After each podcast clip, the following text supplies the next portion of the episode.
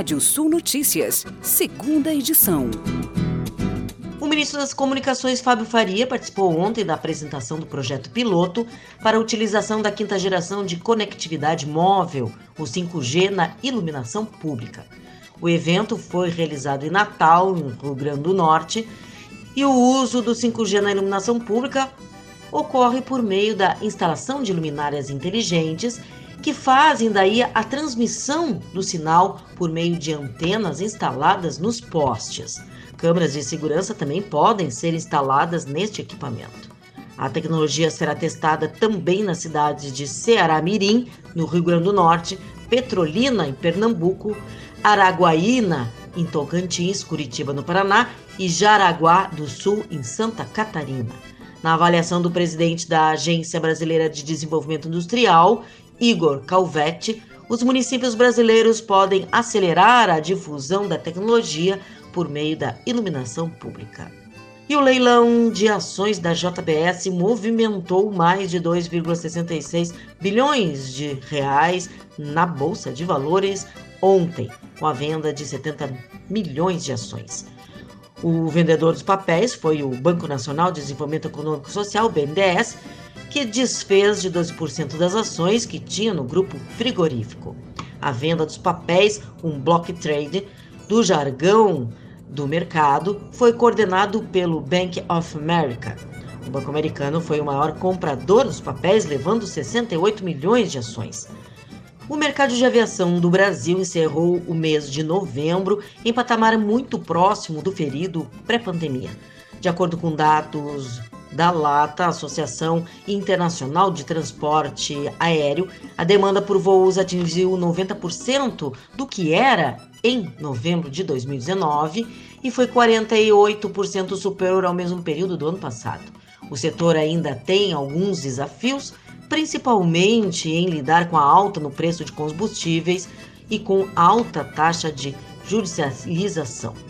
No ano que vem, a expectativa é a retomada das rotas nacionais cortadas durante a pandemia. Linhas internacionais que foram interrompidas devem ser recuperadas a partir de 2023. Brasil pode destacar como provedor de soluções de baixo carbono. Estudo feito pelo Centro Brasileiro de Relações Internacionais, em parceria com a empresa de pesquisa energética e o Banco Interamericano, trouxe diagnóstico do setor de energia no país. A importação de carne brasileira pela China, suspensa desde setembro, foi retomada na quarta-feira, dia 15. A medida foi anunciada pela Administração Geral das Alfândegas da China quase três meses após dois casos de mal da vaca louca serem identificados em frigoríficos no Mato Grosso e Minas Gerais. A China é o maior mercado do agronegócio brasileiro, suprindo 40% de seu consumo a partir da carne brasileira. E a Câmara dos Deputados aprovou em dois turnos a proposta de emenda à Constituição, a PEC, que concede isenção de imposto sobre propriedade predial e territorial urbana IPTU para templos de qualquer culto religioso, mesmo que sejam locatários do imóvel.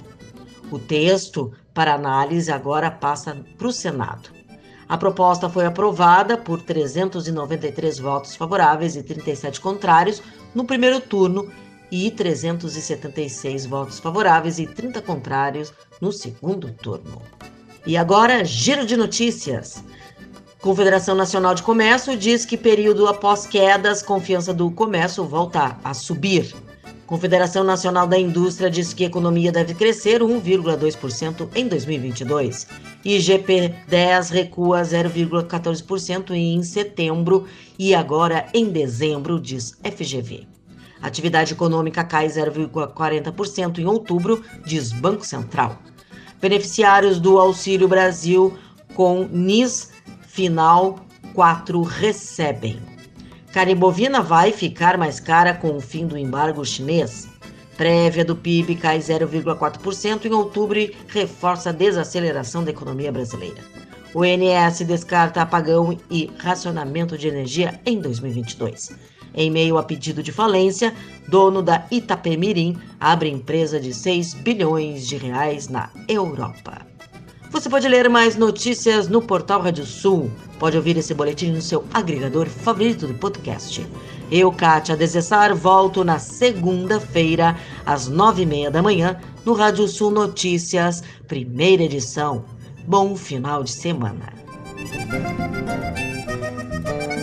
Previsão do tempo. Olá, ouvintes da Radiosul.net. Previsão climática do CPTEC, o Centro de Previsão de Tempo e Estudos Climáticos, para o período de janeiro, fevereiro e março de 2022. As regiões do extremo sul do estado gaúcho, do leste da serra, parte das missões e noroeste devem apresentar chuva dentro da média. Na fronteira oeste, campanha até a área da fronteira com o Uruguai, na região de Bagé, incluindo também Caçapava do Sul, a região do Centro-Sul, chuvas abaixo da média. E numa pequena área das Missões até o noroeste pode haver chuva acima da média no período. Santa Catarina e Paraná com chuva dentro da média. Na noite de hoje tem tempo mais aberto aí nas áreas da fronteira com o Uruguai, parte do sudoeste, ali até o Planalto, passando pelo oeste, essas áreas com aberturas, variação de nebulosidade nas demais regiões, temperatura acima de 20 graus.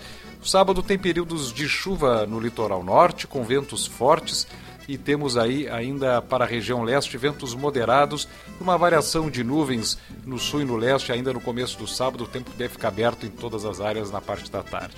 Domingo de sol e calor no Rio Grande do Sul, umidade mais baixa na faixa oeste, temperaturas chegando a 34 graus na fronteira com o Uruguai e atingindo 38 no oeste e noroeste para o domingo.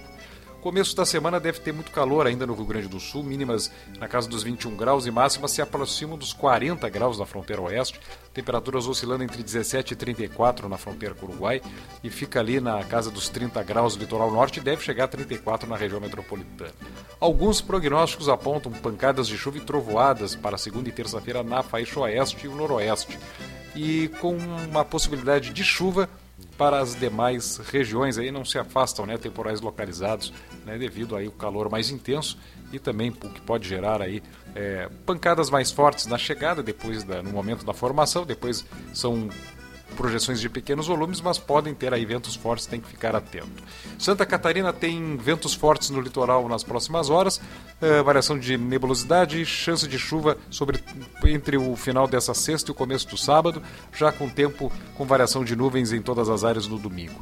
Paraná tem nebulosidade no leste, sol nas demais regiões, calor no oeste e no norte para esse fim de semana. Temperaturas entre 18 e 29 graus em Pelotas, entre 19 e 38 em Uruguaiana, entre 14 e 30 graus em Caxias do Sul, entre 18 e 30 em Capão da Canoa, litoral norte, e na capital gaúcha entre 17 e 33 graus aí, temperaturas para o fim de semana no Rio Grande do Sul. Florianópolis entre 21 e 26 e Francisco Beltrão no oeste do Paraná, temperaturas que variam entre 21 e 32 graus. Nascer do sol nesse sábado em Porto Alegre às 5 horas e 19 minutos, o pôr do sol às 19 horas e 24 minutos. Mais informações do tempo, segunda-feira na primeira edição da Rádio Sul Notícias, 8 e meia da manhã. Bom fim de semana e até lá.